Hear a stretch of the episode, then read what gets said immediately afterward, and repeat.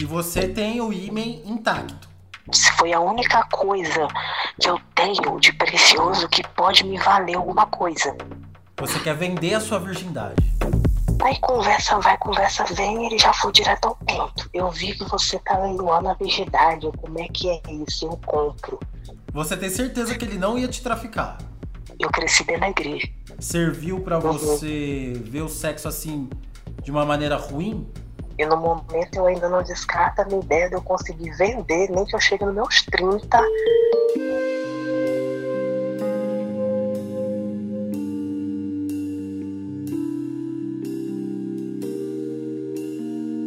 A Grife tem quase 30 anos e adivinha só? É virgem.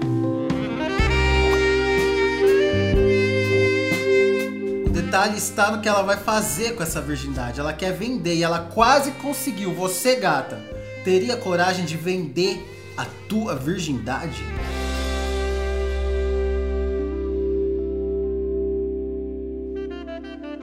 Grife, quantos anos você porque- tem? 27. E você é uma mulher virgem. Isso. Uma jovem virgem, né? Uma jovem virgem. Você nunca foi tocada por um homem. Não, ainda não. Uhum. E o que, que você está pretendendo fazer com essa virgindade? Bom, eu pretendia muitas coisas, tinha muitas ideias, né? E no momento eu ainda não descarto a minha ideia de eu conseguir vender, nem que eu chegue nos meus 30, eu tenho que fazer isso. Você quer vender a sua virgindade. É, assim, eu quero vender, não é um desejo meu. Na verdade, é uma necessidade de vida, né? Pela dificuldade, uma coisa que eu tenho pensado há muitos anos atrás e que nunca tem dado certo. Não tenho conseguido evoluir a ideia, né? Uhum. Mas você já tentou? Já tentei umas três vezes. Nessas três vezes deu errado, assim. Eu acho que eu não tive. Não tive a criatividade que eu tô tendo agora, né? Vamos dizer assim, a criatividade só apareceu em momentos de dificuldade, Uhum. né? Mas você tentou vender como a tentei. virgindade? Primeiro, eu tentei pelo Twitter. Né? Eu achava que o Twitter era uma coisa que viralizava, botou no Twitter e vira- viralizou. É ruim, hein? Quem disse? Eu, eu fiz lá, tinha botado até meu nome, nome lá, uma inicial, escrito em duas línguas, tanto em espanhol quanto em inglês, que eu estava leiloando. E não viralizou, ficou naquilo. Então eu meio que desisti. Eu falei, bom, isso não foi uma boa ideia, tenho que partir para a segunda opção. Na segunda opção eu tentava, assim, de várias formas, jogar na internet, compartilhar, e eu não estava conseguindo. Foi quando eu entrei no, no Google Negócios, né, para fazer uma página. Só que no Google Negócios não existe leilão de virgindade, você tem que botar leilão em alguma coisa, de carro, de imóvel e tal. E nem com isso eu consegui que viralizasse. Essa foi a segunda tentativa.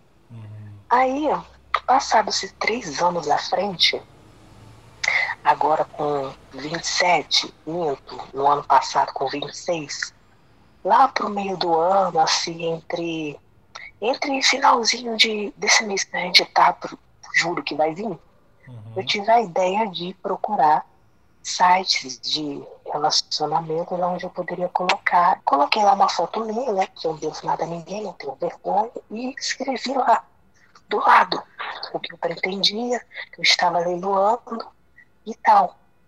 Passado-se duas semanas, um número me liga, um número com DDD de Marrocos, de Marrakech. Aí conversa vai, conversa vem, ele já foi direto ao ponto. Eu vi que você tá leiloando a virgindade, como é que é isso? Eu compro. Eu hoje, na hora, fica aquele desespero. Uma correria pra lá, uma correria pra cá, um faniquito. Eu falei, "É, agora vai, agora vai. Mas assim, eu também desconfiei, né? Porque, sei lá, tem gente que você não sabe na hora se, se é verdade ou se é sacanagem, né? Claro. E esse foi, foi o primeiro contato que eu tive. O primeiro contato que eu tive. Aí a gente começou a se conhecer, conversar. A idade dele é dois anos mais baixo que o meu. Hoje eu tô com 27, então ele tá com 25, vamos dizer, uhum. né? E com coisa de. Essa conversa durou até começo de agosto. Então, junho, junho, agosto, isso foram os três meses durou essa conversa. Nesses três meses, assim, como se você conhecesse a pessoa, como se você estivesse namorando a pessoa durante anos e tivesse tudo planejado, tudo pronto para você ir morar com ele e casar. Foi uma conversa, assim, de nível muito alto. A gente fez planos de várias coisas. Ele começou a conhecer quem eu era. Eu comecei a conhecer quem ele era, no que ele trabalhava, não tinha mentira, a gente fazia imagens de vídeo e tudo. Era surreal. Uhum. Eu percebi que estava rolando além da compra, mas é claro, com foco na compra. Ele perguntava por que eu estava fazendo aquilo, né? Eu falava que, bom, eu preciso comprar uma casa, eu preciso sair do aluguel, eu tenho família, preciso pagar uma faculdade. Ele entendia. E foi quando eu comecei a descobrir que, mesmo na idade dele, ele sendo novo, que ele não só inventou, como ele é o dono e o criador de um aplicativo de compra que tem a inicial do nome dele. Só que faltando umas duas semanas para ele me bloquear, uns três meses, ele entrou no assunto, ele estava decidido, ele ia comprar passagem para mim embora para lá em setembro, né? Ele queria que eu vivesse com ele, que a gente ia ter nossa história tudo. Eu vou e faço uma burrice do cão, que até hoje eu me arrependo. Que era mentir para ele, falando que tinha uma outra pessoa na linha que deu um valor mais alto do que eu estava cobrando. Uhum. E detalhe que eu esqueci de falar, o valor que eu cobrei, como a moeda de Marrakech é euro, na época eu ia pedir uns 300 mil euros, que equivale a um milhão mais ou menos, né? Pela virgindade. Isso. Uhum. E ele topou, foi tranquilo de boa. Falei, bom, se ele topou, eu fui inventar essa história, que tinha outro cara na linha querendo colocar 400 mil. E ele mesmo assim topou, eu dobro, eu dou mais. Eu não sei que merda que eu tava na cabeça de achar que ainda tava barato e de pedir mais e falar que o cara da outra linha, que era um alemão, tava insistindo, que deixou ele puto. Ele ficou puto e falou assim: vai, do nada, soltou assim: vai, Vai, fica com ele, esse animal vai te usar, você vai ver, vai acontecer isso aquilo, eu vai cuidar do meu aplicativo, do meu negócio que eu ganho mais. E caralho, me meteu o bloco. Uhum. Eu fiquei, eu falei, puta que pariu. E como você sabe que esse homem realmente ia pagar os 300 mil que você queria e não ia te sequestrar, te traficar ou roubar seus órgãos? Porque é, é porque ele não tinha uma vida secreta, ele não tinha uma coisa discreta. Ele era um menino que trabalhava, que você via não só a gente conversando em áudio, que ele tinha um tradutor lá, quando a gente se via, ele me mostrava o dia a dia dele. Uhum. E eu perguntava, e tinha tudo no Instagram e no Facebook, não tinha como ser um fake. E pelas conversas que a gente teve, sabe aquele destino do amor se cruzar em outras vidas e ser aquele? Cara, até agora eu me arrependo por causa disso, porque era a minha primeira oportunidade e eu fiz merda. Você tem certeza que ele não ia te traficar?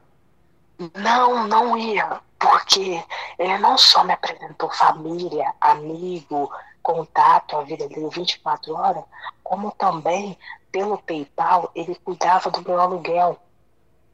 Ele eu pagava falei, seu aluguel? Isso também, eu falava que eu tava nos perrengues, isso, ah, eu não tenho telefone bom, não sei o que. Ele me mandava em euros e eu pegava em dinheiro e dava conta e agradecia ele, não, tudo bem, as passagens já estavam prontas, ele queria, porque queria que eu fosse para lá, tava tudo certo. Uhum. Aí eu fui inventar de fazer uma merda dessa, em vez de assim, ir arriscar, ou sei lá, trazer ele para cá, né, para ser mais visível, porque ele queria comprar e pagar antes de eu viajar para lá, uhum. né? Mas aí, nesse tempo em que eu fiz essa cagada, falando que tinha outra, a pessoa estava dando outro valor, crescendo o olho numa coisa, não botando fé, ele me meteu o bloco e cancelou praticamente tudo. E nesse tempo ele veio com aquela conversa assim, então, eu não estou conseguindo fazer mais a transferência, o meu banco não está aceitando. Quando ele mandou essa mensagem, eu já sabia que eu tinha feito merda. E foi muito rápido, ele meteu o bloco e acabou. E você tá vendendo a sua virgindade assim, está mostrando seu rosto, tudo. Então, no começo eu mostrava o corpo, né? E botava um nome lá, tipo, referente ao meu. Porque eu não tinha vergonha nem coisa, mas eu nunca contei para ninguém da minha família e pra ninguém. Porque não só no lugar onde eu tô, como é perigoso.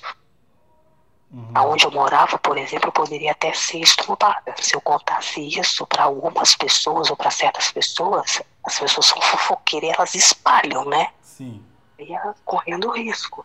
E nem pra minha família eu contei. Eu nem ia contar, tanto que eu tentei ser uma coisa tipo assim, sigilosa, porque quando cai a publicação, não tem nome, não tem rosto, as pessoas ficam querendo saber.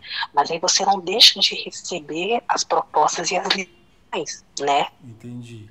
Mas hoje em dia, como eu estou numa área, num lugar diferente, mais seguro, eu não tenho vergonha de botar meu rosto. Eu posso colocar lá a publicação, mas eu não preciso botar à primeira vista o meu nome e o meu rosto. Mas eu penso assim, primeiro, antes de arriscar. Só de dessa publicação virar já vai me ajudar muito, já vai ser um impulso, já vai me ajudar bastante a sair da situação onde eu tô só com isso. E mais para frente, dependendo se aconteceu ou não, aí que né, os dias. Mas você não cresci. perdeu a virgindade até agora? Porque você não, realmente quer vender não. ou você nunca quis Sim. fazer amor com ninguém? Não, eu realmente preciso vender, eu ainda não descarto essa hipótese. Foi a única coisa que eu tenho de precioso que pode me valer alguma coisa. Mas é você já teve vontade de fazer amor com algum homem? Hum, como que eu vou te explicar isso? Não é que eu não tenha, que eu pense. Hum, como é que eu vou te explicar isso? Nunca tive, assim, mas eu já vi vídeos para não chegar, caso ocorresse a primeira vez, não ter cagada. Eu sou assim, eu não sou experiente na área, mas eu não sou boa. Eu pesquisei, eu estudei, né? Claro. Uhum. Mas é porque eu cresci, eu cresci dentro da igreja. E na igreja onde eu cresci, você não pode namorar antes de casar. E tem que ser com a pessoa da mesma igreja. Uhum. Né? Isso todo mundo sabe que isso acontece dentro da Maranata. E eu sempre guardei isso para mim. Eu nunca consegui ser que nem as outras meninas. Ah, sair, tem que perder mesmo nessa idade. Nunca. Isso nunca chegou na minha cabeça. Pelo contrário. Foi quando eu tive essa ideia de 16. Falei, bom, já que ninguém presta, eu não sou igual a elas, eu vou vender. Uhum. Eu tenho que tentar fazer isso. Esse é meu último recurso, eu tenho que tentar. Nem que eu chegue nos meus 30 e seja a única virgem brasileira com 30, mas eu preciso fazer isso. É uma coisa que tá colada em mim e eu não consigo desistir, não tem? Uhum. Mas você nunca ficou com alguém sem ser sexo, eu digo? Olha, eu já tentei, mas eu tenho um pé podre da. Eu tive três um só falava safadeza no meu ouvido. Eu só sabia ficar com duro.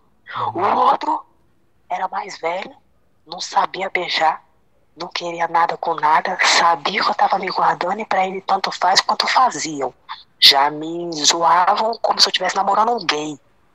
O terceiro aparecia na sexta, sumia uma semana e só voltava na outra sexta e tu uma explicação e tanto faz quanto tu fez. Uhum. Então eu falei assim, quer saber?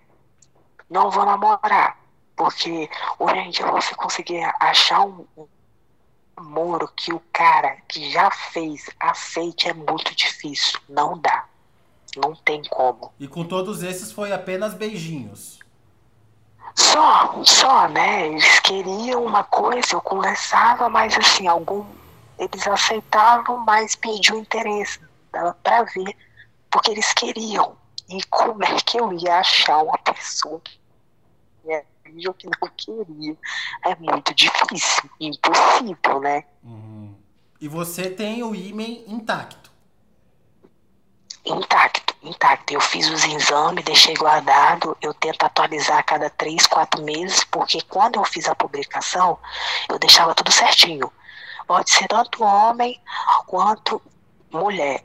Não, minto, isso foi na terceira publicação. Na primeira e na segunda eu só exigia homem de qualquer idade. Eu tenho os documentos para comprovar, eu tenho as coisas médicas e ele também poderia me levar no médico dele para também comprovar. Uhum. Entendeu? Tinha todo, tudo certinho. Se uhum. ele quisesse nunca, comprar nunca se poderia. Não, não consegui chegar nessa fase ainda porque é desconfortável, uhum. né? Claro, tem o ímã ali, claro. Mas, mas vou te confessar uma coisa. Nesse meio tempo eu descobri que eu não bato, já não bato bem na cachola e que eu tenho uns desejos, uns fetiches estranhos. Porque eu comecei a ver o, o X-Vídeo, não tem? Uhum.